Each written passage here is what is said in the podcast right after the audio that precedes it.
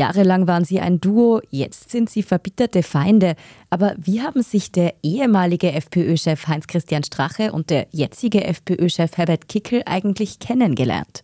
Dieser Frage sind wir in unserer Inside Austria Podcast-Reihe Herbert Kickel, der Angstmacher, nachgegangen.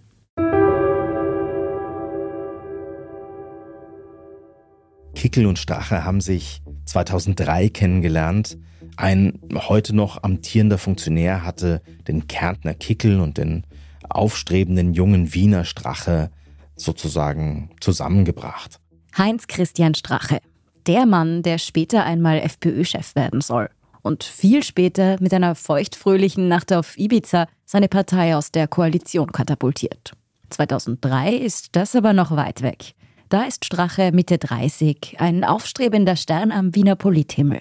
Herbert Kickel und Heinz-Christian Strache sind grundverschiedene Charaktere. Wir versuchen uns dieses erste Treffen der beiden vorzustellen. Vielleicht sitzen sie in einem Kaffeehaus irgendwo in Wien. Da ist Strache, der in Wien aufgewachsen ist. Burschenschafter, feierfreudig, gelernter Zahntechniker, eben ein Kumpeltyp. Und ihm gegenüber Herbert Kickel, aufgewachsen im ländlichen Kärnten, Sportler, Philosophiestudent, mehr der ruhige, unscheinbare, der sich im Hintergrund hält. Aber gleichzeitig befinden sich beide damals in ziemlich ähnlichen Lebensphasen. Heinz-Christian Strache ist verheiratet und vor kurzem Vater geworden. Und auch Herbert Kickel hat einen Sohn, der in dieser Zeit zur Welt kommt. Beide sind dabei, sich etwas aufzubauen, privat, aber auch politisch. Kickel fand Gefallen an Strache und beide fanden auch Gemeinsamkeiten. Sie kommen eher aus sozusagen kleinen Verhältnissen und beide haben es schwer gehabt, Sie haben sich beide nach oben gearbeitet. Beide sind ehrgeizig und sie erkennen, sie können sich gegenseitig helfen. Für Kickel war damals Strache das personifizierte Gegenprogramm zu Jörg Haider. Haider galt damals schon als wankelmütig und eher soft. Und Strache war damals klar in seiner Ausrichtung, einfach stramm rechts. Als die beiden sich kennenlernen, gilt Strache zwar als politisches Talent, das Insider auch kennen, aber auf der großen Politbühne spielt er keine so richtige Rolle. Doch das soll sich bald ändern.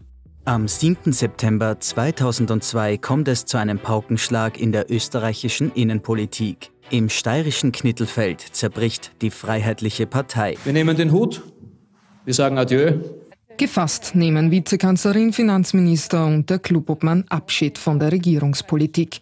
Der Graben innerhalb der FPÖ war zu tief. Für die FPÖ sind es Anfang der 2000er harte Jahre. Die Regierung mit der ÖVP zerbricht. Zu viel Chaos in der FPÖ. Dazu tragen vor allem auch Haiders ständige Querschüsse aus Kärnten bei. Und Kickel muss aus der Provinz dabei zusehen, wie die Partei bei den Neuwahlen 2002 massiv abstürzt. Trotzdem wird die schwarz-blaue Koalition fortgesetzt. Aber innerhalb der Partei rumort es. Obwohl Jörg Haider ja selbst einiges zu dem ganzen Chaos beigetragen hat, werden schließlich die Rufe immer lauter, dass er die Partei wieder übernehmen soll. Der Volksliebling, der von vielen noch immer verehrt wird. Ob auch Kickel sich wünscht, dass sein altes Idol die Partei zu alter Größe zurückführt, das wissen wir nicht. Schließlich wächst in dieser Zeit ja auch seine Begeisterung für einen neuen, jungen Parteifreund, Strache. Am Ende kommt es aber ohnehin ganz anders. Haider gründet auf eigene Faust seine eigene Partei, das BZÖ. Die österreichische politische Landschaft hat eine neue Partei zu bieten, das BZÖ, statt der FPÖ künftig in Bundesregierung und Parlament. Hinter dem neuen Kürzel steckt das Bündnis Zukunft Österreich, so nennt sich jener Teil, der sich heute von den Freiheitlichen abgespaltet hat. Es ist die Topmeldung in diesen Tagen, nicht nur wie hier im ORF. Und für die FPÖ ist es eine Hiobsbotschaft.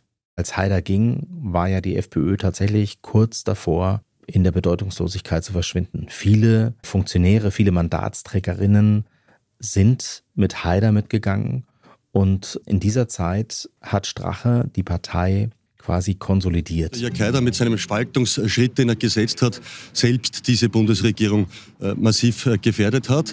Äh, ich erinnere daran an seine Worte, als Heide Schmidt damals in einer charakterlosen Art und Weise einen Teil des Parlamentsclubs abgespalten hat. Es zeigt, was sein Wort gilt, leider Gottes nicht. Mit Haiders Abgang ist der große Moment von Heinz Christian Strache gekommen. Er übernimmt die Führung in der FPÖ oder dem, was von der Partei übrig geblieben ist.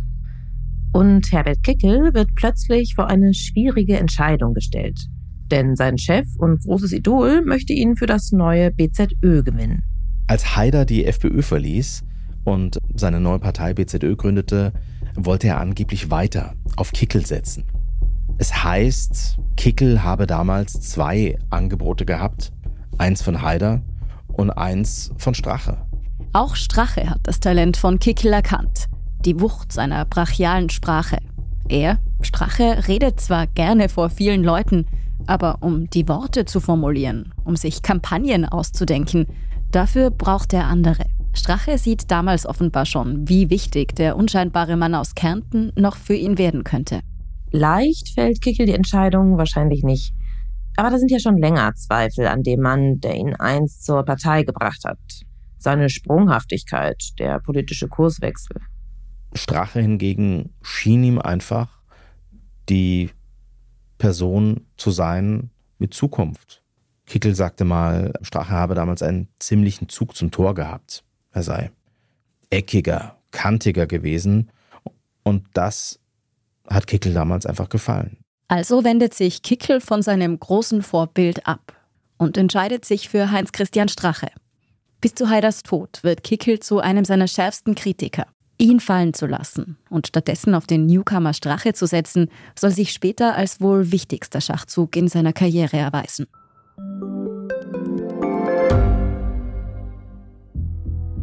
Was ich nicht nachvollziehen kann, ist, warum an jedem Unrecht immer ich schuld sein soll. Ein Korruptionsskandal jagt den anderen. Österreich hat in den letzten 30 Jahren viel über Klimaschutz gesprochen, aber zu wenig getan. Die Politik verschläft die Klimakrise. Die Behörden haben alles richtig gemacht. Fehler vergisst man, statt daraus zu lernen. So sind wir nicht. So ist Österreich einfach nicht. Aber wie ist Österreich dann? Das wollen wir bei Inside Austria herausfinden. Wir blicken auf die großen österreichischen Skandale. Von Ibiza bis Ischgl. Wir wollen wissen, wer dafür in der Politik die Verantwortung trägt. Und wir schauen genau hin, wo Österreich über seine Grenzen hinaus mitmischt. Vom Wirecard-Skandal bis zum Ukraine-Krieg.